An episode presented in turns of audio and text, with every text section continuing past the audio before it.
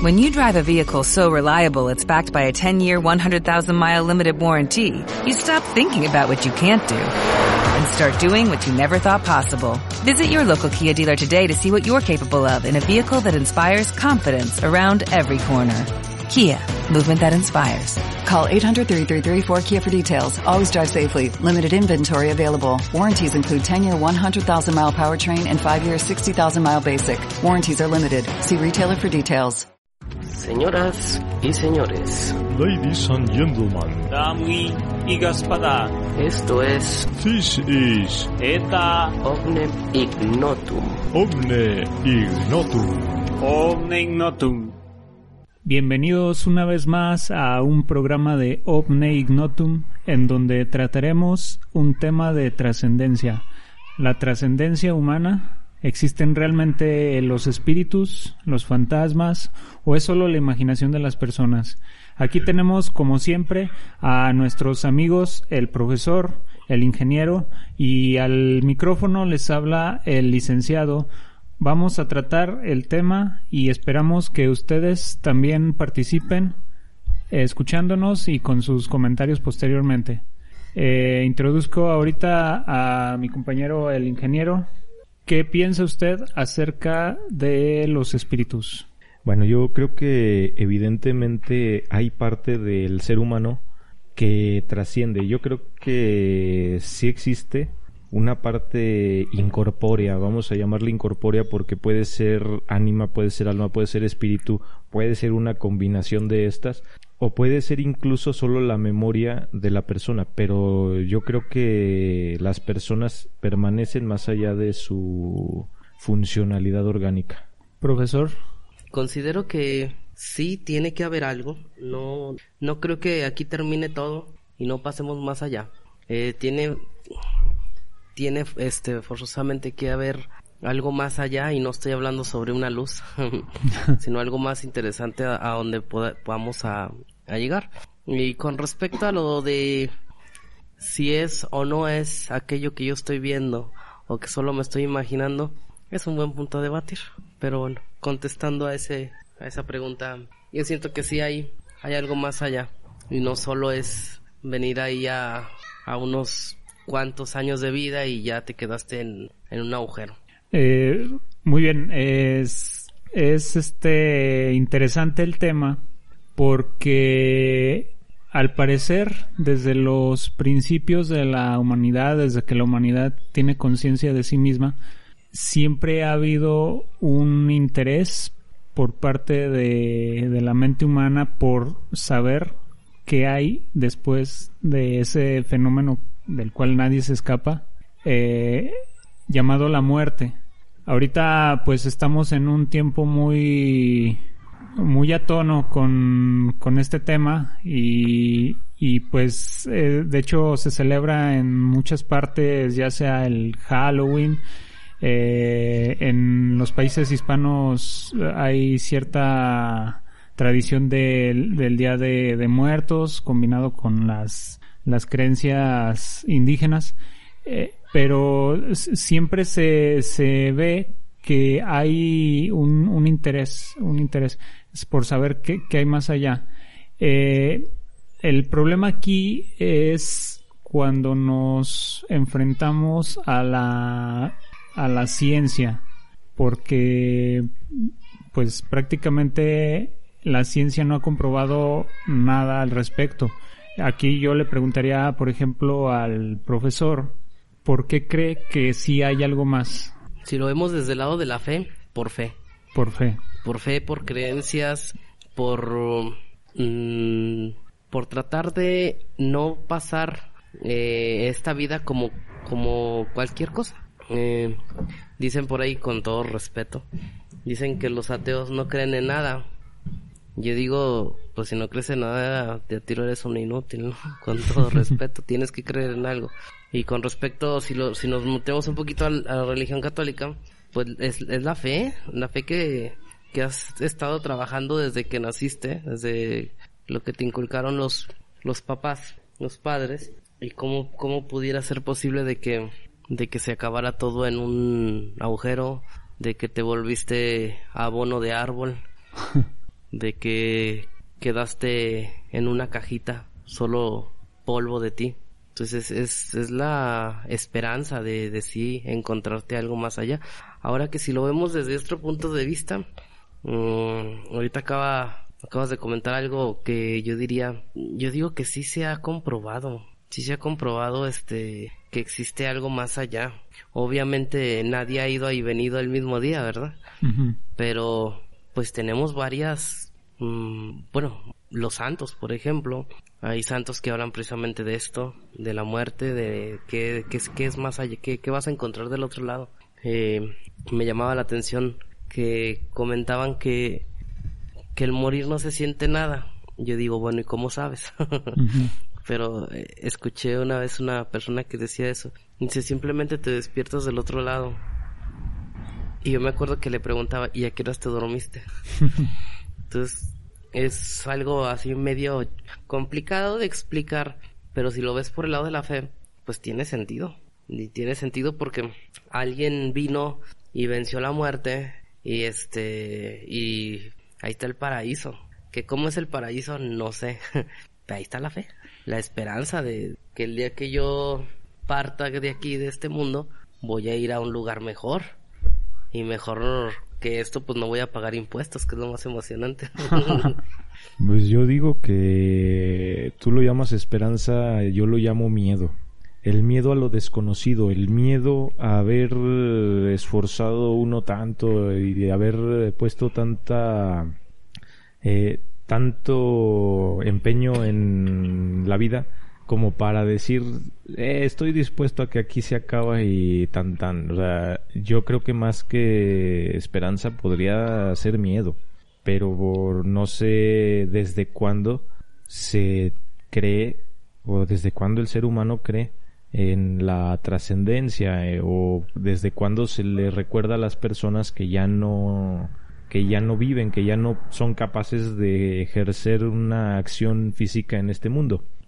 Mm, Bueno, si me permites, yo es una cosa que, que me, he preguntado siempre que entro a un panteón, que en ocasiones este eh, ves lápidas que tumbas que dice de 1700, 1600, eh, sobre todo, por ejemplo, digo por traer a colación, en Guadalajara existe el Panteón de Belén, es el más antiguo y es donde yo me pregunto, la gente que está aquí aún tiene familiares, aún los recuerdan o aún existe el dueño, aunque sea de esa lápida o de esa tumba, pero ciertamente es, es, no, es que sí es feo, o sea, y, y es que no es miedo, No es, es que depende cómo vivas. O sea, por ejemplo, si vives de la fregada, si vives mm, este robando, asaltando y todo, pues obviamente vas a tener miedo. O sea, porque cómo viviste, pues viviste de mala forma. Y si nos enfocamos un poco a lo que se dice, que si te portas mal te vas al infierno, pues, y sí, ya, seguramente vas a decir que es el infierno, ya te conozco. no, no, no, sí, sí conozco la definición, el inferior, Ajá, entonces, el inframundo. el inframundo, ¿no?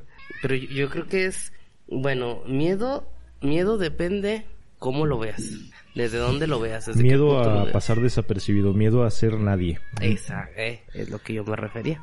Eh, porque ahorita lo que mencionas sobre las lápidas de los que en 1700 murieron, y yo me pregunto, ¿y los que murieron antes y que no se les hizo lápida y pasaron simplemente a formar parte del paisaje, a alimentar árboles y a formar otra materia? ¿Qué pasa con ellos? O sea, a ellos ni siquiera hay una lápida que te haga recordar que hay alguien a quien nadie recuerda.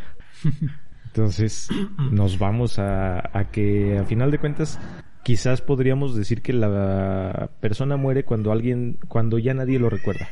Cuando nadie eh, lo recuerda, entonces es una muerte completa. ¿Sí podríamos eh, decir esto? O es, o es como eso que dicen de que si un árbol cae en medio del bosque y nadie lo vio caer, nada ni nadie lo vio caer, eh, nunca existió ese árbol ¿O no hizo ruido? o no, no hizo ruido, eh, o sea, nunca se produjo eso. Eh, pues es complicado, ya, ya estamos viendo por qué, por, por la visión, hay distintas visiones, o sea, naturalmente nuestros escuchas, esperemos que sí sean escuchas y no solo una escucha. Eh, Pero tiene- si es así, qué bueno que nos oye diario, porque Sí, sí, parece que- sea quien seas, tú que nos estás oyendo, gracias. Pues yo, yo por ejemplo, escuchaba hace poco que los, eh, los elefantes también hacen esto de recordar o reconocer que uno de su, de los suyos muere y le hacen un entierro y le hacen un funeral más o menos, digamos, no, no técnicamente no van a tomar cafecito, pero algo muy parecido. es decir, hacen un ritual eh, funerario. Reconocen que, aunque ahí está el cuerpo, porque lo ven, es un elefante, es difícil no verlo, eh, está ahí el cuerpo, ya no tiene vida y le rinden honores como a su memoria, que también los elefantes tienen esa característica de, de tener buena memoria. Pero, bueno, aquí va otra cosa ahora a- con lo que dice el ingeniero. Me acordé de una vez, nomás que no, no recuerdo exactamente dónde lo vi, que habían puesto a un mono, no sé de qué raza, bueno, en realidad no era un mono, era un robot que sim- simulaba ser un mono de cierta raza y lo pusieron en un árbol para estar monitoreando las actividades de estos, vamos a llamarlo así, monos. Y de repente algo pasó, no sé si fue intencional parte del experimento o no, pero este robot se cayó y todos los demás monos lo, lo notaron y pues al haberse caído el robot me parece que ya dejó de funcionar. El chiste es que ya no presentaba movimiento ni nada. Y se ve en el, en el video que los demás monos se acercan y hacen como un duelo ante él. No, no hacen algo como funerario ni lo entierran ni nada, pero se nota que se afligen, o sea, como que se sienten menos por la partida de uno de los suyos. Ajá, o sea, sien- sienten esa, esa partida, exactamente. Y, y yo aquí me pregunto, no sé qué tanto tenga que ver el grado de conciencia o de inteligencia que tenga un ser con respecto a sí mismo y con respecto a los que le son familiares. Ah, hablando de esto, pues no sé mucho acerca de, de los delfines en estas cuestiones, pero me imagino que también tienen que tener cierto grado de, de sentimiento hacia la muerte. Eh, y aquí viene esto que yo creo con respecto a lo que están diciendo. ¿Qué tal si en realidad la, la muerte o el sentimiento hacia la muerte y el deseo de trascendencia viene más motivado por la conciencia o la autoconciencia que se tiene y no porque la materia misma, ah, bueno, más bien no porque dentro de la materia orgánica exista algo que salga de ella, que siga perteneciendo a la conciencia de la persona y que trascienda, sino que sea un simple factor orgánico propio de la inteligencia. Obviamente la inteligencia ya trasciende la materia, pero se sigue manteniendo como, vamos, como los bits o, la información que se guarda en un disco duro, mientras esté funcionando dentro del sistema que lo compone está vivo, está inteligente, pero en el momento en que se avería, esos bits se pierden. No sé si esta sea una manera de aproximarse a esto. Lo que sí veo aquí el- es el conflicto, el eterno conflicto entre la fe y la, La ciencia. la ciencia. Eh, si me permiten, esto que voy a decir, eh, yo lo he visto. Y no estoy fumando nada, ni me siento mal, ni nada. Pero en las vacas, cuando una vaca muere, lloran. Y tengo forma de probar. sí, sí, lloran. lloran. Incluso cuando una vaca, este, hace su labor de parto y le quitan a, a su cría, llora. ujú. Siente la partida de siente. su Y ser. se le ve el agua. Ujú, Sí, a mí me llama mucho la atención porque pues son vacas. Pues sí, sí, pero son es que vacas, a pero- final de cuentas tienen conciencia, Sí. o sea, hay como que diferentes niveles de conciencia. Hay animales más eh, primitivos, hay otros que no son animales, una bacteria o, o no sé, incluso una planta, que son como más primitivos y no llegan a tener conciencia de sí mismos. Hay animales que no tienen conciencia de sí mismos y otros que se cree que sí. o que se ha experimentado que sí. Entonces, quizás sí, mientras más conciencia tenga el animal de su propia existencia y de la existencia de los demás, más eh, se va a sentir eh, la partida. Es decir, como que la emoción es una parte de la razón, es una parte desarrollada de la del ser capaces de percibir la propia existencia. Porque otra cosa también, ¿por qué se siente la partida de, de alguien? Eh, es, es porque realmente, mm, no sé, me imagino como una conexión, algún sentimiento mm, hacia ese alguien, esa persona, o porque, bueno, no sé, se me ocurre, porque uno siente el miedo primitivo de que uno va a llegar a ese estado y aquí va a, bueno, estoy un poco de acuerdo con el ingeniero en que sí es miedo, el miedo a de qué va a servir todo lo que he hecho hasta ahora si allí se acaba todo. Entonces yo comienzo a crear esta esta imagen de que hay algo más, más por sí miedo que porque realmente exista. Y no, no estoy siendo totalmente escéptico, también hay otro punto de vista, ahorita lo comentamos, pero eh, sí me causa un poco de ruido esta cuestión porque puede ser más, más el miedo que en realidad una, una evidencia. Porque cuántos de nosotros hemos tenido una experiencia que nos diga hay algo después. Que ahí, por ejemplo, sería interesante escuchar la, evidencia que tienes, porque si se tú hablas de los, eh, de los santos y tú hablas de, de gente que ha trascendido eh, a la muerte. Incluso hay eh, evidencia clínica pues, de los que mueren y se les aplica el RCP y regresan. Que creo que a partir de estas experiencias es que luego se habla sobre la luz al final del túnel.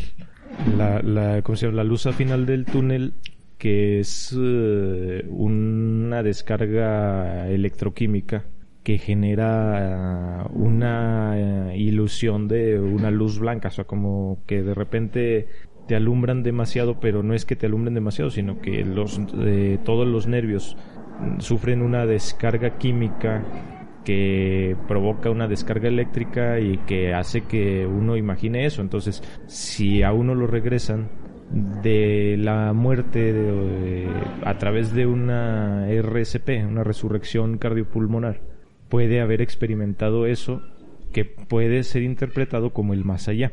Pero también hay, hay algunos, no recuerdo yo ahorita quién, pero dentro de los santos que mencionas, que si bien es cierto o no, por lo menos ellos aseguran haber estado en el más allá. De hecho, hay, hay una hay un sacerdote católico que mm, cancelado se pedido que él dice que en un sueño fue, que estuvo ahí, que estuvo este, bueno, que, que murió y que inclusive estuvo en el infierno, vio cómo era el infierno y es, ese me llamó la atención la forma en la que lo, lo describe, porque de hecho sí lo describe que sí estaba muy, muy, este, pues feo, tétrico, desolación, miedo, etcétera, etcétera. Bueno, hablando de esto, mmm, pero ¿cómo lo describe? Porque si fue en un sueño, el sueño pues es como un remix de las experiencias que, que tenemos a lo largo de nuestro día o nuestra vida. Si fue en un sueño, yo siento que es más por las imágenes del infierno que ha recibido en este caso, de a lo mejor, pues sí, la idea general de que hay un más allá, un paraíso, etcétera. Y, y aquí pues hay que preguntar eso, o sea, ¿por qué en un sueño? O, o, sea, ¿no sería mejor evidencia que no hubiera sido en un fotografías. sí. Eh, yo en ese sentido recuerdo a un divulgador científico que en algún momento hablaba sobre la incapacidad de creación del ser humano. Y dice, imaginen la cama en la que durmieron anoche. Imaginen la cama en la que van a dormir dentro de dos años. Y si se imaginaron lo mismo es porque estamos, eh, nuestra imaginación está muy limitada por nuestras experiencias reales. Y, puede ser lo mismo, es decir, he recibido durante toda mi vida la idea de que el infierno es así, es así, es así, y un día lo sueño y va a ser como lo, me lo estuvieron describiendo, como lo estuve imaginando.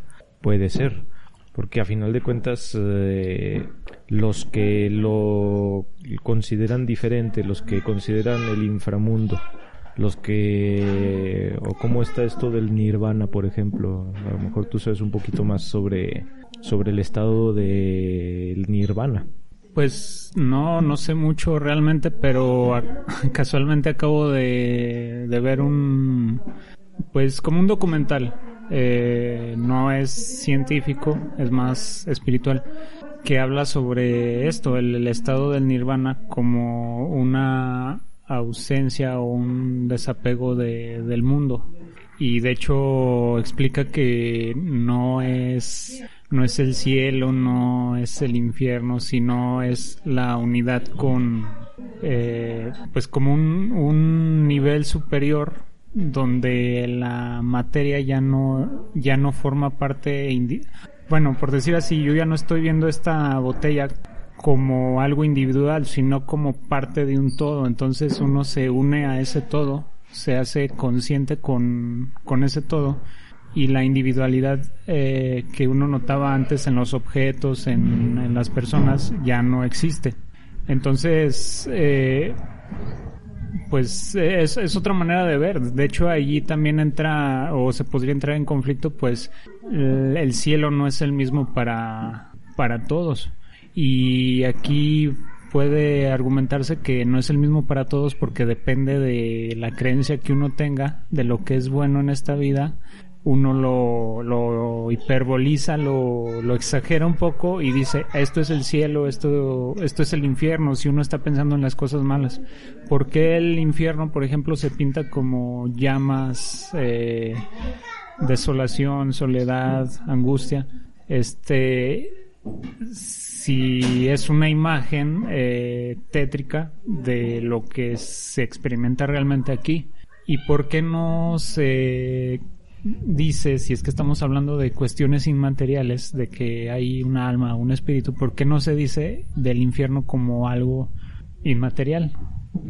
¿A poco las almas van a sentir que se están quemando? Exactamente, ahí, ahí también ya nos vamos a la parte material, la parte inmaterial. Y yo quisiera introducir otro término, ¿qué tal si fuera una dimensión diferente? Es decir, que el, el vivir sea como una un paso de nuestro ser real a través de esta dimensión. Muy interesante punto de vista. De hecho, este es el que yo había mencionado y qué bueno que lo toca el ingeniero porque no lo sabemos realmente, pero si es que eh, los casos que incluso hasta se pueden ver en, en, videos si lo buscan por, por ahí en internet, si es que los casos donde se detecta actividad eh, inmaterial de, o sobrenatural llegaran a ser ciertos, aunque sea solo una minoría, hay eh, evidencia, o tendríamos allí la evidencia, de que esta dimensión de repente tiene sus sus entraditas o sus le, le da puerta abierta a, a otras dimensiones porque lo de la cuestión de las otras dimensiones sí es algo que se puede, ahorita digamos no comprobar científicamente, pero teóricamente sí existen otras dimensiones. Hay más eh, científicos tratando de demostrar las dimensiones adicionales que el cielo y el infierno. Exacto. Sí, no, y es que, ¿cómo lo podemos saber? Realmente, a lo mejor, y es que es algo que todavía está por discutirse, pero a lo mejor nuestra conciencia ya es un plano, un, la cúspide, un, la cima de la materia que se asoma a otra dimensión. Y si hubiera allí un quiebre, alguna distorsión, alguna interferencia, ¿qué tal si por eso hay ciertas personas que han tenido estas experiencias? No dudo de que, bueno, lo de un sueño a mí me parece pues explicable psicológicamente, pero si alguien conscientemente tuvo alguna experiencia de este tipo o vio algo que, que se puede explicar o que no se puede explicar materialmente, pues entonces a lo mejor aquí ya estamos hablando de las evidencias, eh, las primeras evidencias sobre lo que podría ser una dimensión superior o inferior, no, no sé cómo, o alterna. Yo creo que tendría que ser superior, porque a final de cuentas aquí entendemos eh, con la metáfora esta de la hormiga que va sobre la hoja de papel, que ve todo como si estuviera nada más a lo largo y a lo ancho. Eh, o bueno, no una hormiga, sino una, una misma línea en un papel que solamente ve a lo largo y a lo ancho.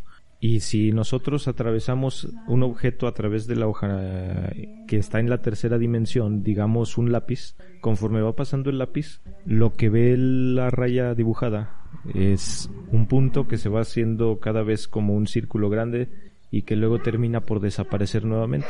Yo me imagino al, a ese punto diciendo un fantasma. Pasó un fantasma, yo lo vi. Y no me creen mis amigos pentágonos, pero yo vi un fantasma. Sí, es, es interesante. No sé, usted, profesor, qué piense. Mm, yo estoy de acuerdo en eso que están, que están diciendo, sí, es verdad. Pero lo que a mí me gustaría que me explicaran es cómo, cómo es el, el paso de esta dimensión a la otra, muriéndose, me imagino. Sería como un portal. Un portal. Pero eh, el detalle es que tú dices, es que yo he visto gente muriendo y no veo que haya portales. Sí, no se abre la luz ni pasa ni nada. No, porque ese portal se abre justamente en la dimensión que nosotros no somos capaces de ver. Entonces, a ver, mm, pregunto. Si una persona está muriendo, ya está en sus últimos segundos, Sí. ¿en qué momento se parte ese portal? ¿En qué momentos, o más bien, se abre ese portal? ¿En qué momento es la separación, por decirlo más científicamente, si se podría decir así, del cuerpo y el alma? ¿Cómo es que esa alma entra a ese portal? ¿Cómo llega? Esa es mi pregunta. ¿Cómo es el portal? ¿Quién lo ha visto? Es que estamos hablando de algo que trasciende la vista, trasciende las cosas que podemos ver. Estamos hablando que si nuestro mundo fuera una hoja de papel y nosotros fuéramos una letra, somos capaces de ver las demás letras porque están en nuestra misma dimensión.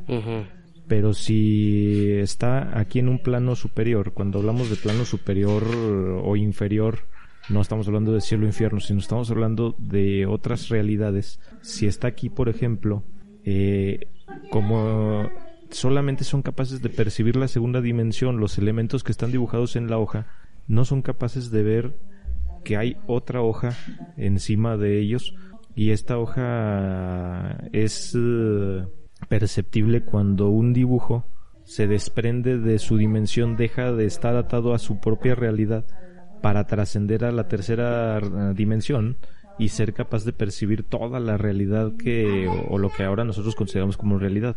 Ahora esto nada más hay que sumarle una dimensión porque es muy difícil explicarla sin tener que recurrir a estas metáforas de dimensiones inferiores. A ver, a ver, a ver, a ver, a ver. Se me, se me ocurrió una, un ejemplo.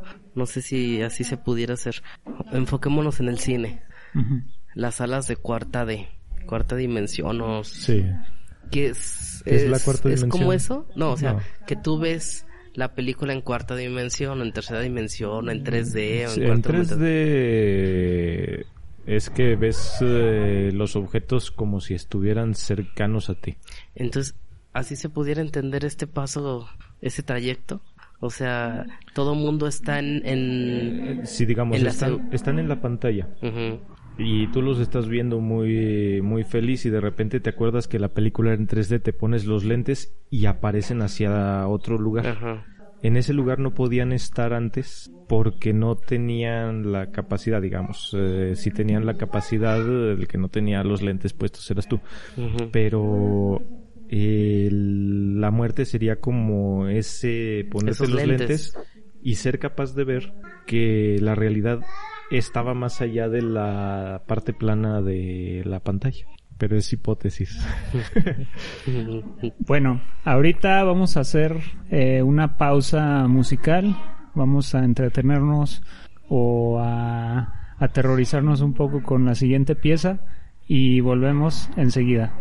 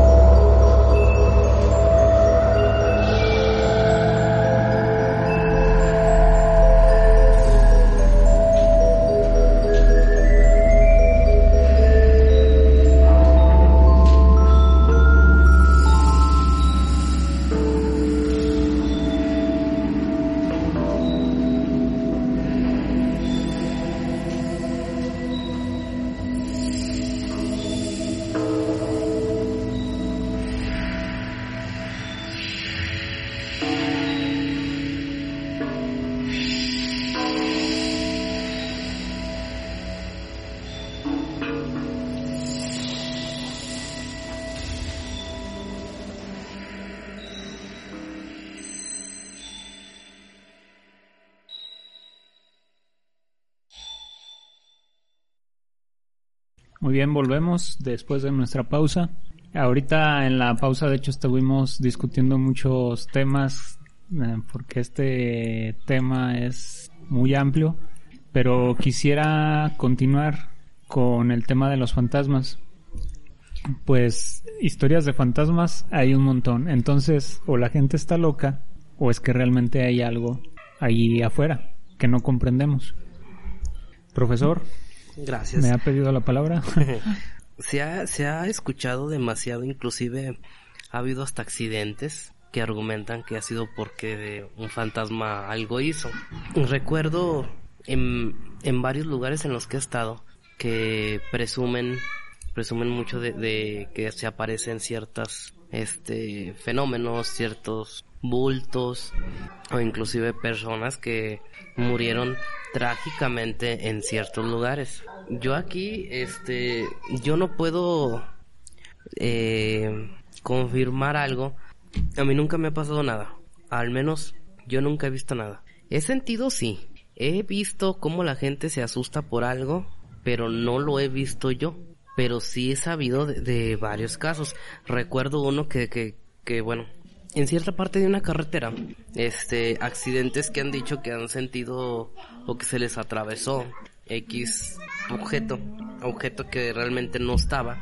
Eh, yo digo que sí puede ser posible, pero algo tiene que ver con la mente para que puedan ver esto. No sé si son de mente muy débil, no estoy hablando que no piensen nada de ese tipo, o, tiene que ser de, de, otra cosa, pero yo, yo lo tengo relacionado con la mente. Y no sé si, si se han dado cuenta, pero cuando están contando sus historias de miedo en la noche y suelen contarse amigos y después ya se van a su casa, no falta el que dice, es que me asustó, es que yo sentí que esto, pero yo siento que es más por lo que estaban eh, platicando que lo que realmente les pasó. La no sugestión. creo, la sugestión. No creo. Eh, también, pues, cuántas historias nos han contado en los panteones que se aparecen y que hacen y no, no, realmente no, no sé. Yo siento que es, es más de una mente un poco mm, débil y que todo lo ve, como dicen, muros con Tranchete. con tranchetes. Porque, por ejemplo, eh, recuerdo también en los ranchos, mm, son cosas que se dicen muy, muy, muy seguido. Es que la- las brujas, las lechuzas, y volteas y ves este, la figura de alguien y al día siguiente era un árbol. Entonces, no porque, lo, no, no todo lo que dicen es verdad aparte. Y muchas cosas son inventadas también. Sí, eh, pero yo creo que, que sí hay algo de, de psicológico en, en esto. En principio, eh, la pareidolia, que es el fenómeno de ver caras en donde no las hay. O sea, ustedes eh, seguramente se han topado en internet que les ponen un jitomate cortado a la mitad y pareciera que el jitomate está gritando. Porque por pareidolia nos imaginamos eh, que dos cavidades del jitomate son sus ojos y otra es el es la boca. Y eso sucede ahora si está la persona predispuesta a recibir o a ser objeto de alguna aparición, su mente también está dispuesta a ver algo que no existe o a imaginarse algo que es mucho más eh, grande en la imaginación de lo que es en la realidad. Ahora, ¿qué tanto tú hablabas de mente débil? Y yo me pregunto, ¿no será más bien de mente fuerte, capaz de generar movimiento eh, psicoquinético? Esa es otra cosa que podremos discutir más, más adelante, pero a veces también pienso de que considerando que la ciencia pues sigue avanzando y que hay muchas cosas que no, no se conocen, el campo de la psicoquinética aún está muy, muy inexplorado científicamente. Mm, quizá, eh, por ejemplo, hablando de fenómenos del poltergeist, porque, bueno, yo me estoy basando en, en experiencia indirecta a través de videos. Mm, Ya saben que pues un video se puede editar para que pues parezca realidad. Pero suponiendo que estos videos, o al menos una parte de estos videos sean ciertos, se observa claramente que hay un movimiento no generado por, al menos en principio, por una persona o por un objeto, un animal, por ejemplo. Y dentro de, estos fenómenos uno asocia a, o generalmente se asocia en el imaginario popular de que son ocasionados por fantasmas. Pero ¿qué tal si en realidad un fenómeno de poltergeist es ocasionado por la persona que está presente? Porque, de hecho, esto me lo dijeron hace tiempo y no sé qué tan válido sea científicamente, que hay una cierta distancia a través de la cual suceden estos fenómenos considerando que hay una persona presente en el lugar. Si no hay nadie presente en el lugar, o al menos en, no sé, unos 20 metros a la redonda, por decir así, no sucede ninguno de estos fenómenos. Siempre ocurre en presencia de alguien que está presenciándolos o si en los casos en que dejan allí la cámara y se ponen a grabar, la persona sigue estando en el mismo lugar. Aunque no esté, por así decirlo, en el piso de abajo donde está ocurriendo, está en el piso de arriba. ¿Qué tal si realmente es, como dice el ingeniero, gente que puede ocasionar algo más a la materia que solo la observación directa? Es que hablamos ahorita de, de ciencia considerando que ya sabemos todo de ciencia. Si no sabemos lo que hay de ciencia que los científicos han hecho, menos todo. Pero pudiera ser, eh, digo yo, así como hablamos de las dimensiones superiores y de repente ya todo torna o se torna en eh, científico, si aquí también hablamos de aquella famosa ecuación de Einstein de E igual a mc al cuadrado o lo que es lo mismo, la materia es una manifestación particular de la energía. La mente a través de la, de la energía puede llegar a influir en la materia y a, a la distancia, telequinéticamente. No sé ahí qué tanto puede ser esto eh, cierto pero es eh, algo que por lo menos no se ha demostrado que no. Sí, en todo caso, mm, creo que hace falta más investigación seria, no nada más así con, con especulaciones pseudocientíficas, hace falta más investigación seria por gente comprometida, porque sí he escuchado por allí que se han hecho investigaciones, pero como que el mismo escepticismo de la persona que hace la investigación ocasiona que pues ahí haya cierta, ciertos sesgos cognitivos. Porque para esta, este tipo de cosas hay que llevar una mente neutra. Eh, muchas veces del lado de los que dicen sí, sí es cierto, sí es cierto, ya llevan también la predisposición y siento que también ahí influye lo que dice el ingeniero, esta, pues sí, este prejuicio que hace que uno asocie las cosas eh, percibidas eh, como un evento externo cuando en realidad se refiere a algo que nosotros llevamos preconcebido. Y también del otro lado, cuando uno va con escepticismo, uno puede estar dejando de lado ciertos eh, fenómenos que son relevantes para el caso y que se desechan por, por prejuicio. Mm, yo, yo nada más digo, allí, allí he visto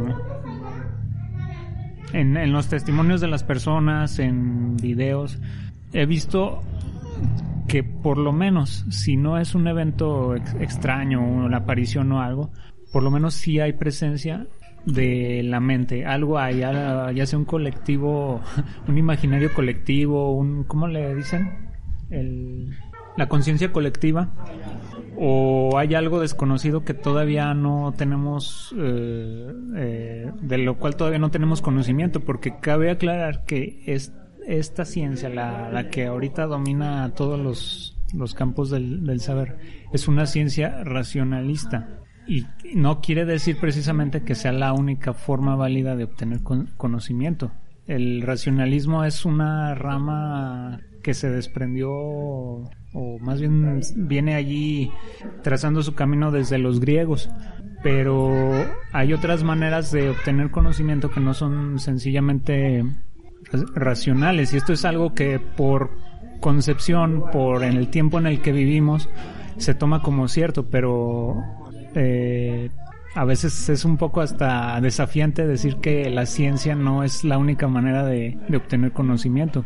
El ingeniero ya me está viendo con ojos de ahorita. Ahorita te arreglo. Ahorita mi, te arreglo. mi formación científica me hace dudar bastante de eso, pero obviamente no estoy en contra de del hecho o de eh, asumir el hecho de que la realidad como la conocemos actualmente no la conocemos verdaderamente. Hay más cosas que ignoramos que las que conocemos y nos aferramos a aquellas que conocemos y a considerar que las conocemos bien, cuando puede ser que no. Sí, de hecho, en el documental que les comentaba hace rato, hablaba un poco de esto. Y no es que esté dando crédito 100% a lo que se dice, pero eh, mencionaba que, que los sentidos para los, las culturas orientales, principalmente los indios, o más concretamente dentro de las tradiciones hindúes, que es una religión, mm, los sentidos eh, son más que los cinco que normalmente damos por, por entendidos. Y sí, Los o sea, aristotélicos. los aristotélicos. Y sí, de hecho está también el sentido del equilibrio, la propiocepción, etcétera. Pero, pero ellos agregaban a estos sentidos el pensamiento, el sentido como eh, el pensamiento como sentido. Y el punto del cual les mencionaba hace rato del nirvana, creo que se conecta un poco con esto por el hecho de que nos, des- nos aferramos a la realidad o a lo que percibimos como realidad por medio del pensamiento, haciendo mm, en, en detrimento de los otros sentidos. Estamos, eh, por así decirlo, dándole prioridad al, pensamiento la, la cuestión racional de, los que, de lo que les mencionaba. Y decía allí que para tener un conocimiento más pleno de la realidad hay que equilibrar esto. Hacer a un lado el papel primordial de, del pensamiento y ponerlo al nivel de los otros sentidos. Porque de hecho incluso la, la intuición entraba aquí, y, bueno, no, no recuerdo muy bien cómo, cómo, bajo qué nombre, pero entraba como un sentido más. Y a veces objetivamente se toma en cuenta que algo es válido cuando es objetivo, valga la redundancia. Pero cuántas veces eh, la intuición nos ha dado conocimiento de la realidad que de la cual no podemos llegar directamente por un procedimiento Racional. racional. No digo que haya, haya allí algún mecanismo, pero ¿qué tal si esto se debe a que a veces la razón no es el camino directo a la, a la realidad? Ahí mi cientificismo tiembla bastante y tengo que darte la razón porque ciertamente no, no recuerdo ahorita los casos concretos, pero soy consciente de que he actuado muchas veces por eh, instinto, por intuición o por un sexto sentido, por como se le quiera llamar, por un conocimiento más allá de lo eh, común, previendo algunos sucesos y después eh, he sido cuestionado de a ver pues a mí dime cuál es la razón por la que me dices eso. Ah caray no no no tengo ninguna razón. Seguramente me equivoqué. Se hace y efectivamente sucede lo que yo antes había intuido. Y no sé cómo es que lo cómo, cómo es que llegué a ese conocimiento pero llegué a ese conocimiento. Entonces sí tengo que eh, decir que, el, que la- el cientificismo y la razón no tienen todas las respuestas. Espero que sea cierto y que al rato no me vaya a golpear el ingeniero. Ya fuera de los micrófonos. Eh, Pues yo opino que ya vamos concluyendo nuestro episodio del día de hoy. Pues yo digo que les agradecemos a los que nos han estado escuchando y si es uno, les agradecemos muchísimo. Sí, recomienda el podcast y temas que les gustaría que abordemos. Nosotros de- tenemos nuestra agenda y no sabemos qué, qué se abordará el siguiente mes, pero ustedes igual si nos sugieren eh, lo tomamos en cuenta. Si no es para este mes, será para el siguiente año. Igual si quieren que mandemos saludos a alguien, nomás escríbanos para saber a quién. Nos vamos a reservar el derecho. Si llegan como 200 no vamos a dedicar un programa a puros saludos, pero si eventualmente nos hacen algún comentario constructivo, algo que sea bastante interesante, consideren que los vamos a mencionar en, en el episodio en el que leamos el comentario. Evidentemente, como verán, este tema no se ha concluido, siempre dejamos cabos sueltos y la última palabra pues también la tienen ustedes, entonces esperamos, como ya nos han hecho aquí la invitación nuestros compañeros, esperamos su participación. Eh, ¿Algo más que tengan que decir?